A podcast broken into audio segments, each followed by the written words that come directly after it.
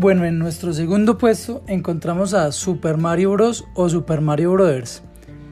Es un juego diseñado por Shigeru Miyamoto, lanzado el 13 de septiembre de 1985 y producido por la compañía Nintendo para la consola Nintendo Entertainment System.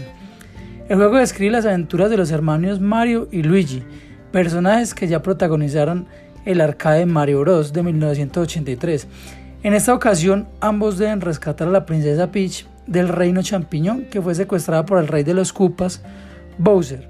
A través de ocho diferentes mundos, los jugadores pueden controlar los niveles correspondientes de cada mundo a los monstruos de cada castillo para rescatar a la princesa Peach. Super Mario Bros. fue el juego que popularizó al personaje de Mario convirtiéndolo en el icono principal de Nintendo y uno de los personajes más reconocidos de los videojuegos, así como su hermano menor Luigi.